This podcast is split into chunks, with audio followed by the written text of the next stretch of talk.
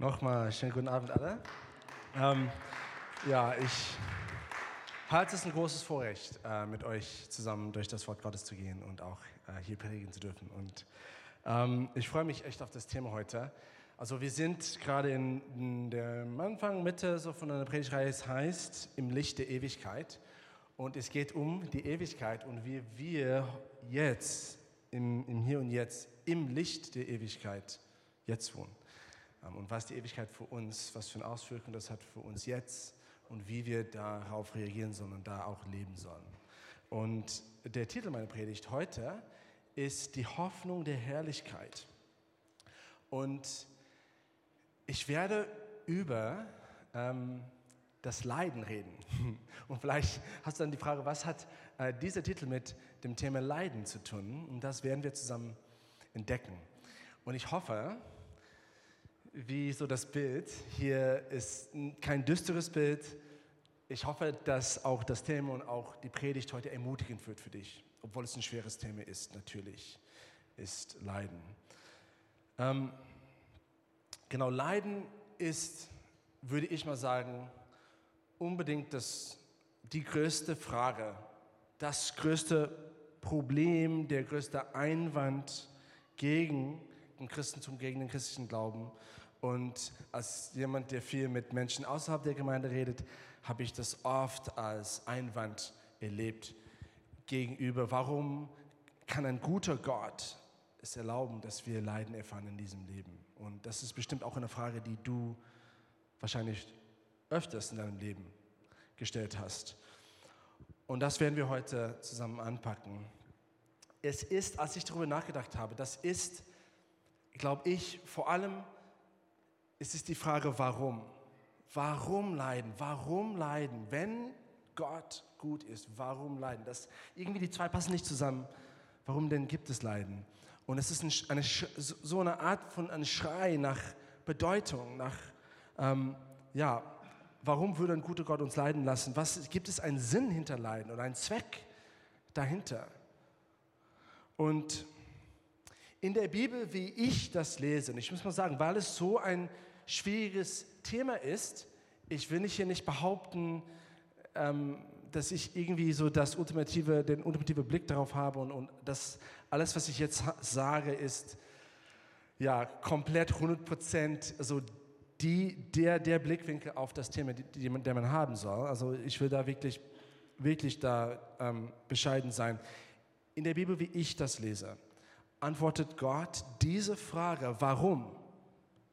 Warum leiden? Gott antwortet diese Frage nicht direkt. Nicht direkt. Das heißt nicht, dass die Bibel nichts zu sagen hat über das Thema Leiden. Eigentlich, die Bibel hat viel zu sagen, sogar viel Hilfreiches, viel Hilfreiches zu sagen. Ein ganzes Buch namens Hiob ist, ist gewidmet, ist diesem Thema gewidmet, vom Leiden. Und, und, und nicht nur Hiob, sondern auch viele andere Stellen in der Bibel. Also viel Hilfreiches gibt es schon zu diesem Thema. Und das ist gut. Und das wollen wir auch heute im, im Blick, mit Blick auf die Ewigkeit heute betrachten. Und vielleicht bist du hier und du bist gerade in, in einem dunklen Tal, in einer Zeit des Leidens. Ich glaube, ich sage die Wahrheit, wenn ich sage, dass alle von uns Zeiten gehabt haben in unserem Leben, wo wir etwas erlitten haben, wo wir unter Leiden wirklich gekämpft haben. Das trifft zu, ob du gläubig bist, ob du nicht gläubig bist. Und ich hoffe, dass jeder, der, hier, der, der heute hier ist, ob du hier zum ersten Mal bist, ähm, ob du eine Beziehung mit Gott hast, ob du keine Beziehung mit Gott hast, ich, ich glaube, dieses Thema betrifft uns alle und ich hoffe, dass auch das, was ich zu sagen habe, beziehungsweise das, was die Bibel zu sagen hat über das Thema, wird für dich relevant. Vielleicht bist du hier und du bist du, du bist kurz vorm, Aufge kurz vorm Aufgeben. Oder du merkst, dass du einfach, dein, für dich fühlt es an wie Tod bei dir im Leben, so innerlich. Ähm, vielleicht bist du deprimiert und leidest unter einer Depression, wegen das, was du gerade durchmachst. Du bist völlig entmutigt. Wo auch immer du bist, wie auch immer du bist gerade, ob das deinen jetzigen Zustand betrifft, ob du schon etwas durchgemacht hast, sowas ähnliches, und du kamst raus mit vielen Fragen und wenig Antworten. Ich hoffe, dass du heute ermutigt wirst, weil ich glaube, Gott will dich ermutigen. Und ich komme damit zum, zum ersten Text von heute Abend. Und, und genau zu diesem Punkt von, von Ermutigung, lass uns erstmal den ersten Satz lesen. Das ist übrigens von Paulus geschrieben, der Apostel Paulus. Das ist ein Brief, der es heißt, der zweite Grund, es ist nicht der zweite Brief, ist, man schätzt, das vielleicht das vierte Brief, das er geschrieben hat an, an äh, die, die Gemeinde in, in Korinth. Ähm, und genau, er redet in diesem Abschnitt drei, das ist jetzt Kapitel 5, so drei, vier, ach sorry, das ist vier. ich kann kaum zählen. Ähm, drei, vier, fünf. In diesem Kapitel ist, ist so der Kontext ist ähnlich. Es geht um der, der, die Spannung zwischen unserem sterblichen Körper, unserem sterblichen, vergänglichen, unser vergängliches Leben und äh, zwischen, zwischen dem und der Ewigkeit. Und okay, ich, ich lese mal einfach. Das sind also die Gründe, weshalb wir uns nicht entmutigen lassen. Paulus will uns jetzt die Gemeinde und dadurch auch uns ermutigen. Mögen auf die Kräfte unseres äußeren Menschen aufgerieben werden, dass unsere, unsere physische äußeren Menschen aufgerieben werden, unser innerer Mensch wird Tag für Tag erneuert. Denn die Nöte, die wir jetzt durchmachen, sind nur eine kleine Last und gehen bald vorüber und bringen uns etwas, was von unvergleichlich viel größerem Gewicht ist. Eine unvorstellbare und alles überragende Herrlichkeit die nie vergeht. Merke das Wort Herrlichkeit, das auch, ist auch der Titel der, Predigt, die, die, ähm, die Hoffnung der Herrlichkeit. Paulus, sein, seine Antwort in diesem Kontext, ist nicht seine einzige Antwort auf das Thema Leiden, aber in diesem Kontext seine Antwort auf das Thema Leiden hat viel mit Herrlichkeit zu tun, okay? Und wir werden jetzt entdecken, was er genau damit äh, meint. Aber er, er, redet, er schreibt weiter, Vers 18, wir richten unseren Blick nämlich nicht auf das, was wir sehen, nicht, sondern auf das, was jetzt noch unsichtbar ist. Denn das Sichtbare ist vergänglich. Das ist diese Welt, diese nicht ewige Welt, ne? diese vergängliche Welt. Dies, was sichtbar ist, ist vergänglich, aber das Unsichtbare, das Ewige ist ewig. Das Unsichtbare ist ewig. Was Paulus will, ist, er will uns ermutigen, eine ewige Perspektive zu haben.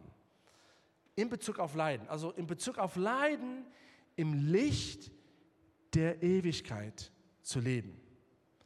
Und was er meint im Wesentlichen ist, oder was er sagt im Wesentlichen ist, unser Leiden in diesem Leben ist vorübergehend, aber in der Ewigkeit werden wir eine Herrlichkeit empfangen, die niemals vergehen wird eigentlich, was er sagt, ist viel stärker. Er sagt, und, und wir werden es auch gleich lesen an einer anderen Stelle, ähm, er sagt, unsere Nöte sind nur eine kleine Last. Nun, wenn du was Großes gerade durchmachst, ich, ich, ich würde Vorverständnis haben, wenn du da Anstoß nimmst an das, was Paulus sagt. Paulus, wie kannst du sagen, dass das, was ich durchgehe, klein ist? Und die Lasten, die ich gerade trage, klein sind? Aber das ist nicht der ganze Satz und das ist sehr wichtig. Er macht einen Vergleich zwischen dem, was wir jetzt sehen und erleiden und dem, was ewig ist und die ewige Herrlichkeit. Im Vergleich zu dieser Herrlichkeit, und das ist das Wort wieder, im Vergleich zu diesem Herrlichkeit ist das, was wir jetzt erleiden, klein. Okay? Und das ist, der Vergleich ist wichtig, das zu verstehen. Und genau, also er meint, er redet, wie gesagt, in diesem Kontext über unseren, in den Kapiteln um unserem sterblichen Körper und, und das, was vergänglich ist. Aber er redet auch von einer unerschütterlichen Hoffnung. Und das ist nämlich die Herrlichkeit Gottes. Und wir werden das, er meint, im Himmel im vollen Umfang erfahren. Aber wir, wir haben auch Teil davon im Hier und Jetzt auch. Nicht die Fülle Ausbreite davon, aber auch etwas davon werden wir davon teilhaben. Lass uns jetzt einen zweiten ähm, äh, Vers lieben. Das ist, lesen. Das ist der Merkvers für diese Predigtreihe. Und das ist Römer 8,18.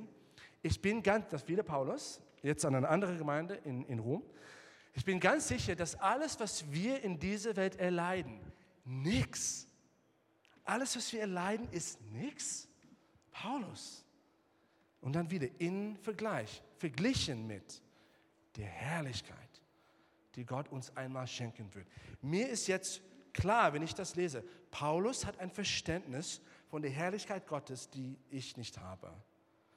Irgendwas, er sieht, er versteht, er merkt, er spürt etwas mit diesem Thema Herrlichkeit Gottes, was ich nicht kapiere. Weil er kann deswegen sagen, Mensch, Le Leute, ich, ich kenne, also Paulus war auch selbst in den Himmel gegangen. Ne? Er hat die Herrlichkeit Gottes erlebt. Und er sagt, die Herrlichkeit Gottes ist so krass im Vergleich dazu, das, was wir erleiden, ist vorübergehend, sogar sehr stark ausgedruckt hier. Ich weiß nicht, ob ich den Mut haben würde, sowas zu sagen zu einem zu leidenden Menschen. Wir müssen verstehen, wir denken, dass wir leiden. Die Christen damals haben echt gelitten. Also auf eine Art und Weise, wie wir das nicht verstehen. Und er, er schreibt zu ihnen und er sagt, das, was ihr erleidet, ist nichts. Ja, dass, wenn du Anstoß daran nimmst, was ich auch vielleicht ein bisschen, das ist gut, das ist eine Einladung. Es ist eine Einladung, tiefer einzutauchen in das Thema. Was ist es mit dem Thema Herrlichkeit, das, das, das, das, das so produzieren kann, dass, dass Paulus das schreiben kann? Okay, ähm, kurz dazu zu sagen, äh, hier steht es schenken, Gott wird uns dieses, diese, diese Herrlichkeit schenken. Das Wort eigentlich im Griechischen ist Apokalypse. Und wenn du schon mal hier dabei warst, in den letzten paar Jahren haben wir eine ganze Predigtreihe gemacht über das Wort Apokalypse.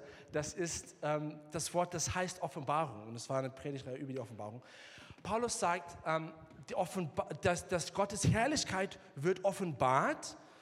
Und jetzt im Griechischen, also ähm, kleine, kleine äh, Umweg jetzt hier in das Griechische, es, es kann entweder bedeuten offenbart zu uns oder offenbart in uns. Es hat eine Doppelbedeutung. Und ich glaube, Paulus meint beides.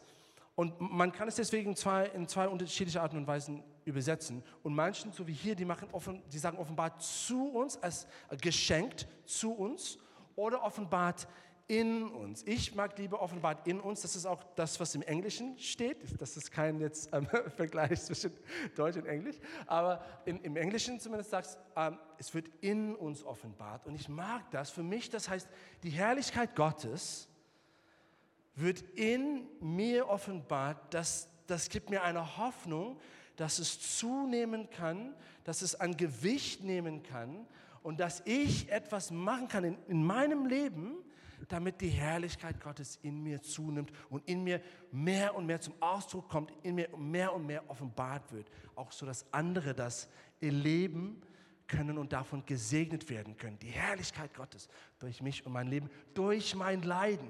Auch wenn ich leide, dass die Herrlichkeit Gottes in mir zunehmen kann. Glaube ich, das ist ein Teil von, von dem, was Paulus sagte. Wie gesagt, das ist geheimnisvoll. Ich glaube, ich umfasse das nicht alles, was in diese Predigt, was damit zu tun hat. Aber lasst uns ein bisschen eintauchen. Genau. Ähm, okay. So. Ähm, hier merkst du in diesen zwei Stellen, die wir gerade gelesen haben, Paulus sagt nichts über die Warum-Frage. Warum Leiden? Seine Antwort auf Leiden hier und hier, er gibt keine Antwort für warum die Christen leiden und warum wir leiden, sondern sein Fokus ist völlig anders. Sein Fokus ist auf das, was wir tun sollen, im Hier und Jetzt mit Blick auf die Ewigkeit. Und das wird auch mein Fokus sein für heute Abend. Ähm, wie gesagt, wir müssen eine ewige Perspektive nehmen. Wir müssen unser Leiden im Licht der Ewigkeit sehen. Und genau, also diese Herrlichkeit, die in, die in uns offenbart wird, laut Paulus ist das die große Hoffnung, die er hat und die wir haben sollen. So, die erste Frage ist, wo finden wir die Herrlichkeit Gottes? Eigentlich zurückspielen, lass uns ein, eine, eine vor, vorher noch eine Frage stellen. Was überhaupt ist Herrlichkeit?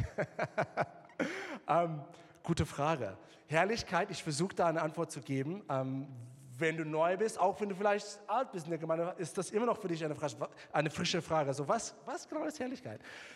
Herrlichkeit, Glory im Englischen, ähm, hat mit, mit Ruhm zu tun. Es ist das, worin du ruhmst bezogen auf Gott. Gottes Herrlichkeit ist sein Charakter. Gottes Herrlichkeit hat mit seinem Charakter zu tun. Es hat auch mit Gewicht zu tun. Und ähm, wenn du in, vielleicht warst du schon in einer Gemeindetreffen, wo die Salbung gekommen ist, wo man sagt, die Herrlichkeit Gottes gefallen ist. Und manchmal kann man so ein Gewicht spüren, wenn die Herrlichkeit Gottes einzieht in einen Raum, wo du, du, du, du musst dich beugen und, und, und sogar, ja, manche Leute fallen auf, auf, auf den Boden sogar. Also die Herrlichkeit Gottes ist, ähm, hat auch eine physische Manifestation, was auch mit Gewicht zu tun haben kann, aber es ist, es, ist verbunden mit, und das, das jetzt ähm, nimmt uns zu, zu, zur zweiten Frage, mit, mit Gottes Charakter, mit seiner Heiligkeit und mit seiner Güte. Du merkst, wir, wir nutzen das auch umgangssprachlich. Ähm, oh, das war herrlich.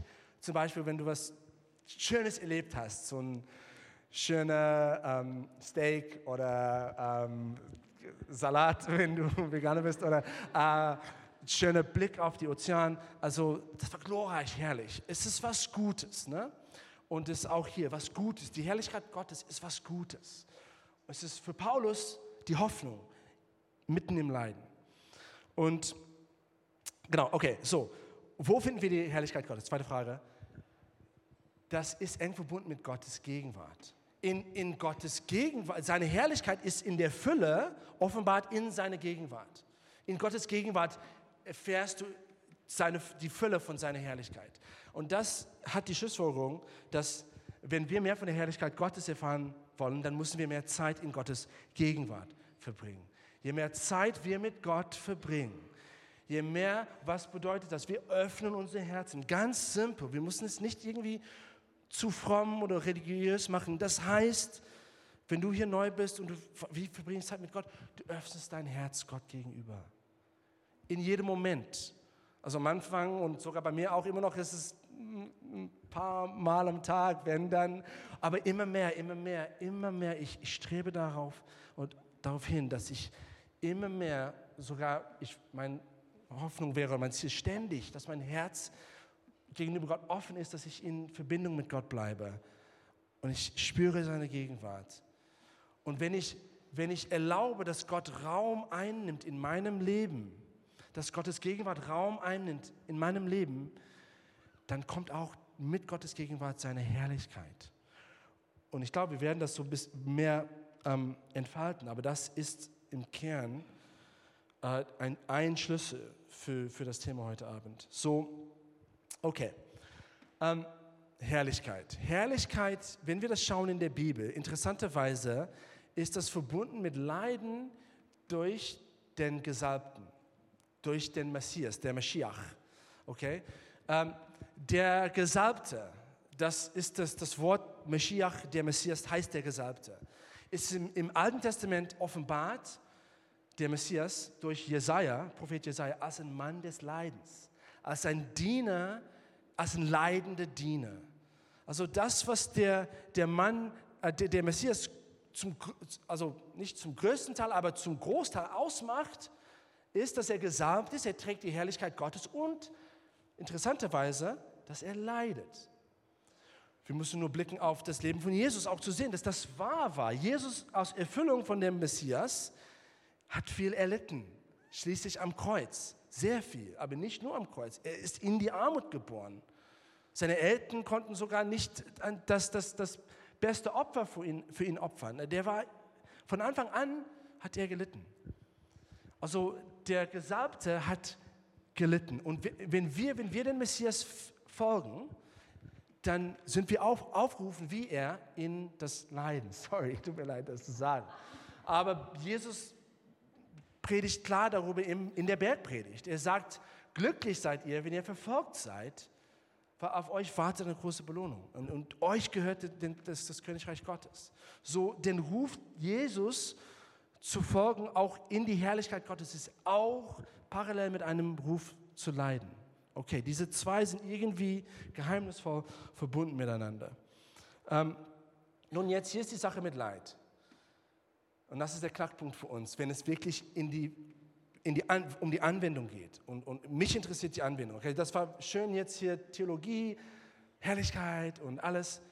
Lass uns jetzt, lass uns jetzt reden über, über, über praktisch, wie wir das umsetzen. Leid stellt uns vor eine Wahl. Wie, würden, wie werden wir auf Leid reagieren?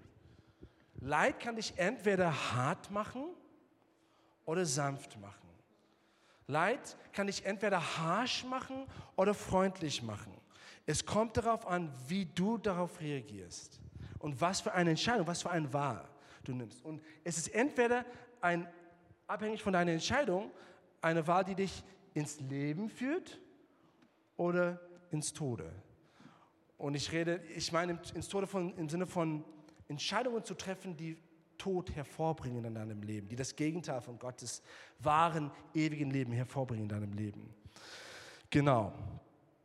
So, Dr. Tim Mackey ähm, ist ein Theologe, der ähm, viel forscht in der Bibel und er hat ein, ein, ein Zusammenhang, ähm, über einen Zusammenhang geredet, was ich sehr toll gefunden hat. Und das war, wie ähm, ja, Leid, Leid kann ein Tor zum Leben sein, wenn du dich richtig da, dafür entscheidest. Leid, das Leiden kann ein Tor zum Leben sein und eigentlich das wird metaphorisch ähm, reflektiert durch, das, durch vieles in der Bibel, aber ähm, das Opfersystem. Und ich, ich, ich, für mich war das Schönes, was Schönes, und ich will euch kurz mal das so erklären. Im mosaischen Opfersystem, okay, im Alten Testament, die haben Tiere geopfert. Ähm, und wenn du ein Tier geopfert hast für deine Sünden, du hast deine Hände darauf, ähm, die Hände darauf gelegt und das Tier hat dich jetzt, repräsentiert. Es wurde geschlachtet auf dem Altar und es wurde, wenn es ein, ein uh, whole, burnt offering war, also ich weiß nicht das deutsche Wort, ein gebranntes, ein Brandopfer, super. Als Brandopfer, das, ist das, das war das kostbarste Opfer. Ein Brandopfer wurde völlig verbrannt. Okay? So, jetzt, lass uns unsere, unsere ähm, Vorstellung jetzt einschalten. Und stell dir vor, du, als das, Tier, das Tier repräsentiert dich. Das Tier wird auf, auf dem Altar geopfert und völlig verbrannt. Was passiert mit dem Körper des Tiers? Oder um biblische Sprache zu nutzen, mit dem Nefesh des Tiers, mit dem ganzen Sein, nicht nur Körper, sondern Körper und Seele zusammen, ähm, mit dem ganzen ja, Körper des Tiers. Was passiert damit, wenn es verbrannt wird? Es wird verwandelt. Es wird in Rauch verwandelt und was passiert mit dem Rauch? Wo geht der Rauch hin? Es steigt in den Himmel. Es geht nach oben. Und das ist eigentlich ein metaphorisches Bild dafür, wie den Weg in den Himmel, den Weg zu Gott ist durch die Flamme. Es kann, es kann durch Leiden passieren. Beziehungsweise Leiden kann dich in den Himmel führen. Und also, in den Himmel, wie, wie natürlich, wir kommen in den Himmel aufgrund von Gnade. Das wird uns geschenkt. Wir, wir, wir verdienen das nicht, indem wir gut leiden oder sowas. Aber dieser Weg des Lebens, die wir Jesus nachfolgen durch Gnade, geht durch die Flamme in den Himmel. Ja? Weil das Tier geht durch die Flammen und wird verwandelt in Rauch in den Himmel. Und eigentlich, das ist alles ein Echo vom Garten Eden. Im Garten Eden gibt es den Baum des Lebens, ewige Leben. Ne? Wir reden von der Ewigkeit. Die Menschen wurden ähm, äh, ausge, ähm, sorry, mein Deutsch fehlt mir, ausgekickt, ausgetrieben aus dem Garten Eden, ne? weil wir gesündigt haben. Und wir befinden uns jetzt in diesen sterblichen Welt außerhalb des Edens, außerhalb des ewigen Lebens. Und wir versuchen unseren Weg zurück zum ewigen Leben zu, zu, zu finden. Wie kommt man zurück in den Garten Edens, wo, wo der Baum des Lebens äh, äh, wartet auf uns? wodurch muss man kommen? Was ist passiert, als Gott den, den Adam und Eva aus dem Garten ausgekickt hat? Er hat einen Engel mit einem Feuerschwert hingestellt. Zurück in den Garten von Eden heißt, man kommt auch durch das Feuer wieder. Durch die Flammen. Die Flammen, und ich will das als Ermutigung sagen, die Flammen können, vielleicht sollen ein Weg sein in den Himmel, wenn wir uns richtig darauf reagieren. Paulus redet auch davon in 1. Korinther 3, die Feuerprobe am Tag des jüngsten Gerichts. Wir kommen in den Himmel, aber erst wartet uns eine, wir gehen auch durch die Flamme. 1. Korinther 3. Das ist überall in der Bibel. So, lass uns zurück zur Herrlichkeit kommen. Ich hoffe, ich habe euch nicht äh, zu sehr verloren. Ähm, Herrlichkeit und Gottes Gegenwart. Und Jesus sagt folgendes. Jetzt wenden wir unseren Blick auf Jesus. Jesus, Johannes 17. Langes, schönes Gebet von Jesus. Richtig schön. Du musst es lesen, das ganze Gebet durchlesen. Und Jesus betet zum Vater und er sagt, Vater, ich will, dass die, die du mir gegeben hast, das sind alle, die an Jesus glauben, die, die du mir gegeben hast, dort sind, wo ich bin. In, das heißt, in meine Gegenwart, in deine Gegenwart, weil ich zusammen mit dir bin. Sie sollen bei mir sein, in meine Gegenwart. Damit sie meine, hier ist das Wort wieder, meine Herrlichkeit sehen. Die Herrlichkeit, die du mir gabst, weil du mich schon vor der Erschaffung der Welt geliebt hast. Hier macht Jesus es ganz klar, dass Herrlichkeit verbunden ist mit einem Ort. Und dieser Ort ist in der Nähe von ihm. In deinem Herzen, wenn du dein Herz aufmachst, dann auch nimmt die Herrlichkeit zu. Genau. So, wie gesagt, Leiden stellt uns vor eine Wahl und wir müssen wir können richtig oder falsch darauf reagieren. Und meine Ermutigung für dich ist, werde in deinem Leben, in, werde in deinem Leiden zu der Art von Mensch, in der die Herrlichkeit Gottes wirklich wachsen kann und wohnen kann. Und wie sehen solche Menschen aus? Nun, Jesus, wie sehen solche Menschen aus, die, die sich richtig entscheiden in Bezug auf Leiden, die, die es zulassen, dass Gottes Herrlichkeit in ihnen zunimmt? Wieder, wir wenden uns an die Bergpredigt und spezifischer an die Seligpreisungen. Das ist Anfang Matthäus 5, the Beatitudes, die Seligpreisungen.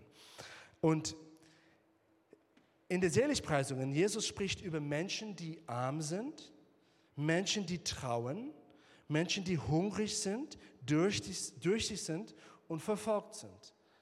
Das sind alle Arten des Leidens. Ist dir das bewusst geworden schon, schon mal vor? Ne? Jesus spricht über Menschen, die leiden. Und was sagt er? Die Seligpreisungen, die stellen das Leiden auf den Kopf. Weil er sagt, diesen Menschen gehört das Königreich Gottes. Diesen Menschen, den Leidenden, gehört, die sind nicht irgendwie verflucht.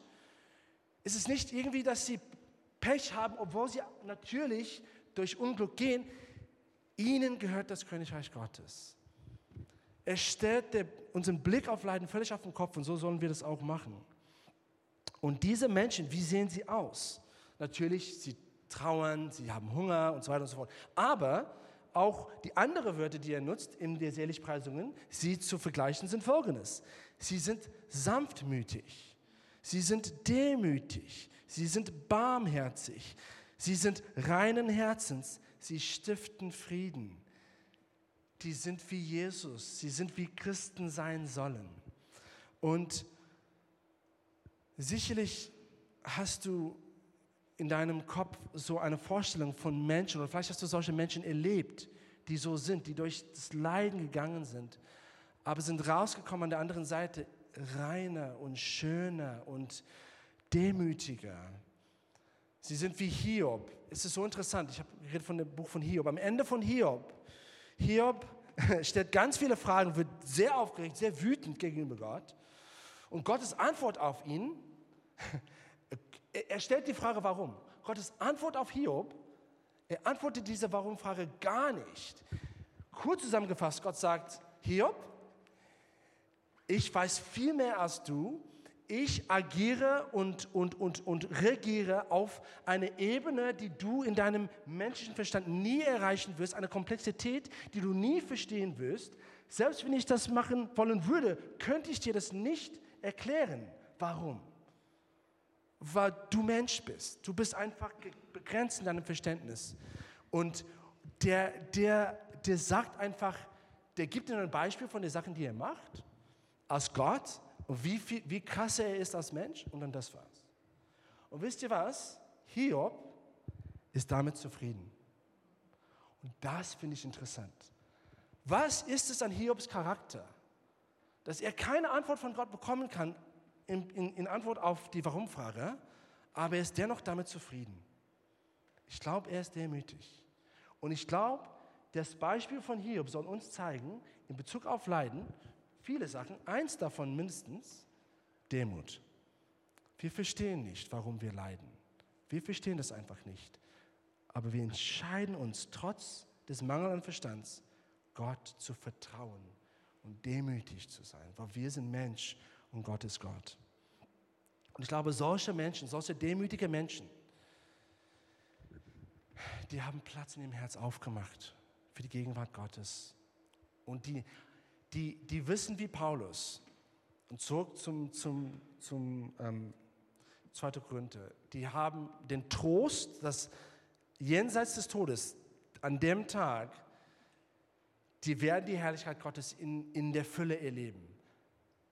Und sowohl als auch jetzt in diesem Leben können sie auch Teil davon haben. Nicht vollständig, aber sie können auch Teil davon haben, indem sie sich richtig entscheiden in ihrem Leiden, weich gegenüber Gott, ihr Herz weich gegenüber Gott, demütig gegenüber Gott, anstatt verbittert. Und ich will jetzt hier, während wir langsam zum äh, Schluss kommen, ähm, äh, oh, okay, ich komme zurück. Äh, ja. Ähm, ich will dich ich will dich auch ermutigen, wenn du gerade wütend bist auf Gott, wenn du gerade es satt hast mit Gott, ne? und Gott geht dich auf den Keks gerade, weil du leidest und du verstehst nicht warum. Ich will dich, ich will dich nicht richten. Ich, ich, ich war da, teilweise bin ich da, werde ich sicherlich noch da sein in meinem Leben, dass ich nicht verstehe und ich wütend darüber bin. Und das ist okay, das ist menschlich. Ne? Es, ist, es, es ist logisch, das nicht zu verstehen, das Unrecht zu spüren. Gott, ich habe das nicht verdient. Warum erleide ich das? Das ist Unrecht. Es ist auch logisch, dass man sich aufregt darüber. Ne? Wir müssen trotzdem, obwohl ich, obwohl das, ich kann das verstehen, wir müssen trotzdem, alle von uns, mich am allermeisten von uns, wirklich darauf achten, dass wir nicht kommen und, und, und, und kommen in die, in die Listen des Feindes und wir nicht zuhören zu den Lügen des Feindes, während wir leiden. Weil es, der, es, gab diese, es gibt diese zwei Wege, ne, ähm, die abgeleitet sind von unserer Entscheidung. Und Gott will, dass wir in, zum Leben gehen und der Feind, der Teufel will, dass wir zum Tod gehen. Er will uns in unserem Leiden zerstören. Er will all sein Zorn gegenüber Gott über uns ausschütten und er lügt uns an, oh Gott an gegen, zu uns und sagt, Gott ist gemein, Gott ist abwesend, Gott kannst du nicht vertrauen. Und ich habe solche Gedanken gehabt und Stück weit, das ist natürlich, aber wir müssen auch wirklich, ich, ich will, wir müssen aufpassen, dass wir das auf Dauer nicht zuhören. Natürlich gibt es einen ein Weg, ein Tal, wodurch wir gehen. Wie Hiob. Wenn du Hiob liest, der ist völlig wütend und sagt, Gott, du bist gemein. Er sagt krasse Sachen über Gott. Und es ist auch natürlich, dass wir dadurch gehen. Es ist nicht nur, wir sollen da nicht bleiben. Das soll nicht unsere Endstation sein. So, wenn du solche Gedanken hast, Gott ist abwesend, Gott ist gemein, ist okay, ist okay, das ist okay. Sondern mach das nicht deine Endstation. Ja? Und weil es gibt was Besseres, was auf uns wartet wenn wir ein weiches Herz haben darüber, ähm, gegenüber Gott. Und zum Schluss ähm, will ich hier von Psalm 23 lesen. Die Helene hat das schon eigentlich im Gebet ähm, schon heute ein bisschen gelesen, aber ähm, es ist ein Beispiel von David, König David. Der geht durch ein tiefes Tal. Er ist, er ist gesagt als König, der sollte König sein, ist aber nicht König, wird verfolgt von dem König, der nicht König sein soll, der ist aber König verfolgt und ist auf der Flucht von ihm. Totales Unrecht. Gott, warum? Ich soll König sein, jetzt werde ich verfolgt von demjenigen, der nicht König sein soll, ist aber immer noch König. Okay? Totales Unrecht. Und David erleidet das mit einem weichen Herz gegenüber Gott. Lies mal Psalm 23, ich lese nur die drei Versen hieraus, aber das ganze Psalm soll als Leitfaden für uns sein Weil Gott ist genau das Gegenteil als abwesend, genau das Gegenteil als dass es ihm egal ist und dass er gemein ist, sondern wird hier durch Psalm 23 offenbart als ein guter Hirte. Und er sagt, auch wenn ich als Mensch durch das dunkle Tal des Todes gehe, fürchte ich mich nicht, denn du bist an meiner Seite, nicht abwesend, völlig anwesend. Lass das für dich, jetzt während wir schließen, wenn du damit kämpfst, mit diesem Gefühl, Gott ist abwesend, lass das dein Trost sein. Deine Verheißung, Gott ist an deiner Seite. Dein Stecken und Stab schützen und trösten mich. Du deckst mir einen Tisch vor den Augen meiner Feinde. Das heißt, du bist gut, Gott. Gut, du meinst es gut mit mir. Du nimmst mich als Gast auf und salbst mein Haupt mit Öl. Du überschüttest mich mit Segen. Du bist gut. Deine Güte und Gnade begleiten mich alle Tage meines Lebens und ich werde für immer, das ist auch in Bezug auf die Ewigkeit, für immer äh, im Haus des Herrn wohnen. Sorry, das war irgendwie nur den Teil davon war auf dem ähm, PowerPoint. Äh, ich bin selbst schuld, ich habe die PowerPoint erstellt. Aber äh, lies das mal, das ist, eine gute, das ist eine gute Einladung, selbst mal in die Bibel zu gucken. Okay, Gott ist gut. Menschen, Gott ist gut. Egal, was du gerade durchgehst, auch wenn du das nicht verstehst, besonders wenn du das nicht verstehst, er ist gut. Wie Paulus will ich dich ermutigen. Am Ende des Lebens wartet auf dich große Herrlichkeit. Die Herrlichkeit Gottes verstehen wir nicht. Will ich mehr verstehen? Will ich mehr davon teilhaben in meinem Leben? Das wartet auf uns als Trost. Und im Vergleich zu dieser Herrlichkeit, das, was du erleidest, obwohl ich das kaum zu verstehen ist, ist eine kleine Last. Sogar sagt Paulus nichts. Damit will ich nicht, ähm, das ist legitim, was du durchgehst. Ne? aber irgendwie geheimnisvoll, das, was total krass ist für dich, ist, Gottes Herrlichkeit ist so viel krasser, das ist, ist, ist von unvorstellbarem, viel, unvorstellbarem größeren Gewicht, als das, was du gerade durchgehst. So, ganz praktisch. Wir müssen nicht warten auf die Ewigkeit, um unseren Trost zu haben, sondern wir können im Hier und Jetzt schon daran, davon teilhaben, indem wir uns richtig entscheiden. So lasst uns unsere Augen auf Gott richten, auf das richten, was, herrlich, das ewig, was ewig ist, die Herrlichkeit Gottes. Und verstehen, dass das kommt durch die Gegenwart Gottes. Und das kommt, wenn ich mich richtig entscheide und mein Herz weich gegenüber Gott mache und offen bleibe in Demut, obwohl ich das nicht verstehe. Und ich sage, Gott, komm, ich will, dass deine Herrlichkeit, deine Gegenwart zunimmt in meinem Leben. Und dann wirst du verwandelt in einen Menschen, einer von diesen Menschen, die durch Leid gehen, aber irgendwie, die sind anders. Und das, glaube ich, wollen wir alle. Das wollte ich für mich selbst. Und das ist mein, mein Wunsch für mich und mein Wunsch für uns alle. So, jetzt während wir schließen. Wir werden jetzt eine Ministry-Zeit haben. Ich will kurz für die beten. Wenn du das willst, aber du hast diese Beziehung mit Gott nicht.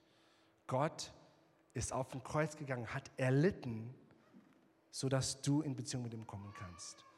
Und er sagt, wenn du dich demütigst und deinen Rücken kehrst an deinem alten Leben und sagst, Gott, ich bin Sünder und ich will aber dir nachfolgen und neues Leben führen, dann nimmt er dich auf. Und wenn du das machen willst, dann bete ich kurz mit dir. So lass uns zusammen beten. Und du kannst einfach nach mir beten. Gott, ich will diese Herrlichkeit erfahren. Ich will eine Beziehung mit dir. Ich will deine Gegenwart in meinem Leben. Ich will mein Herz aufmachen für dich, um dich kennenzulernen.